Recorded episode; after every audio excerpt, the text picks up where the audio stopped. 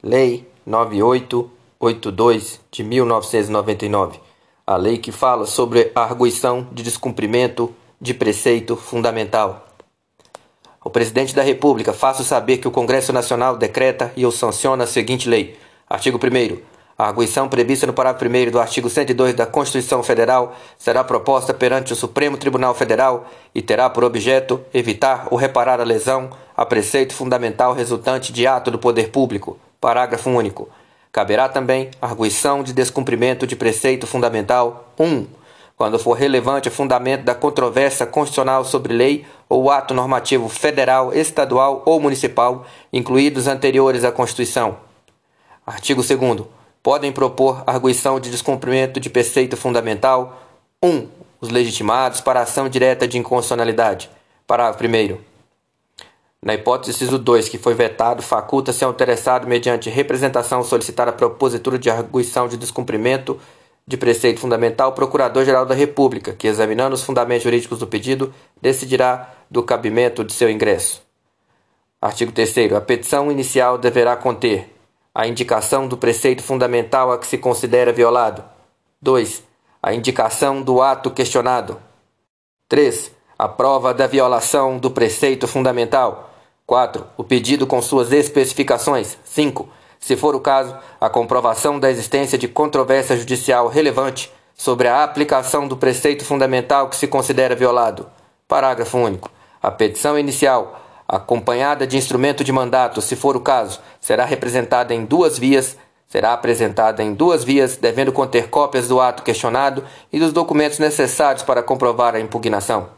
Artigo 4 a petição inicial será indeferida liminarmente pelo relator quando não for o caso de arguição de descumprimento de preceito fundamental, faltar algum dos requisitos prescritos nesta lei ou for inepta. Artigo 4 A petição inicial será indeferida liminarmente pelo relator quando não for o caso de arguição de descumprimento de preceito fundamental, faltar algum dos requisitos prescritos nessa lei ou for inepta. Parágrafo 1 Não será admitida arguição de descumprimento de preceito fundamental quando houver qualquer outro meio eficaz de sanar a lesividade. Parágrafo 2 Da decisão de indeferimento da petição inicial caberá agravo no prazo de cinco dias. Da decisão de indeferimento da petição inicial caberá agravo no prazo de cinco dias. Artigo 5. O Supremo Tribunal Federal, por decisão da maioria absoluta de seus membros, poderá deferir pedido de medida liminar na arguição de descumprimento de preceito fundamental. Parágrafo 1. Em caso de extrema urgência ou perigo de lesão grave ou ainda em período de recesso, poderá o relator conceder a liminar ad referendo do Tribunal Pleno.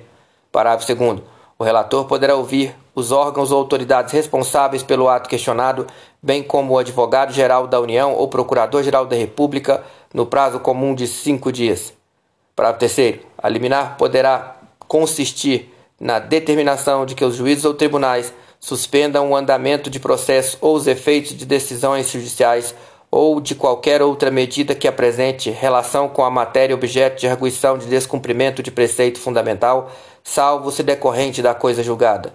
Artigo 6. Apreciado o pedido liminar, o relator solicitará as informações das autoridades responsáveis pela prática do ato questionado no prazo de 10 dias. Para primeiro, se entender necessário, poderá o relator ouvir as partes nos processos que ensejaram a arguição, requisitar informações adicionais, designar perito ou comissão de peritos para que emita parecer sobre a questão ou ainda fixar data para declarações em audiência pública de pessoas com experiência e autoridade na matéria. Parágrafo 2 poderão ser autorizadas, a critério do relator, sustentação oral e juntada de memoriais por requerimento dos interessados no processo. Artigo 7 Decorrido o prazo de, das informações, o relator lançará o relatório com cópia a todos os ministros e pedirá dia para o julgamento. Parágrafo único. O Ministério Público, nas arguições que não houver formulado, terá vista do processo por cinco dias após o decurso do prazo das informações. Artigo 8 a decisão sobre a arguição de descumprimento de preceito fundamental somente será tomada se presentes na sessão pelo menos dois terços dos ministros. Artigo 10. Julgada a ação, far-se-á comunicação às autoridades ou órgãos responsáveis pela prática de atos questionados, fixando-se as condições e o modo de interpretação e aplicação do preceito fundamental. Parágrafo 1. O presidente do tribunal determinará o imediato cumprimento da decisão, lavrando-se o acórdão posteriormente.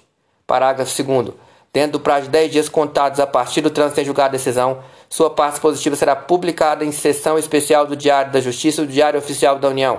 Parágrafo 3 A decisão terá eficácia contra todos e efeito vinculante relativamente aos demais órgãos do poder público. Artigo 11.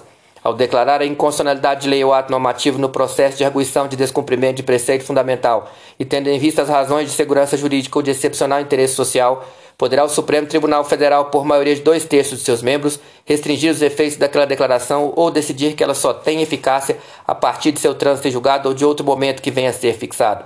Vejam bem, ao declarar a inconstitucionalidade de lei ou ato normativo no processo de arguição de descumprimento de preceito fundamental, e tendo em vista as razões de segurança jurídica ou de excepcional interesse social, poderá o Supremo Tribunal Federal, por maioria de dois terços de seus membros, restringir os efeitos daquela declaração ou decidir que ela só tem eficácia a partir de seu trânsito em julgado ou de outro momento que venha a ser fixado.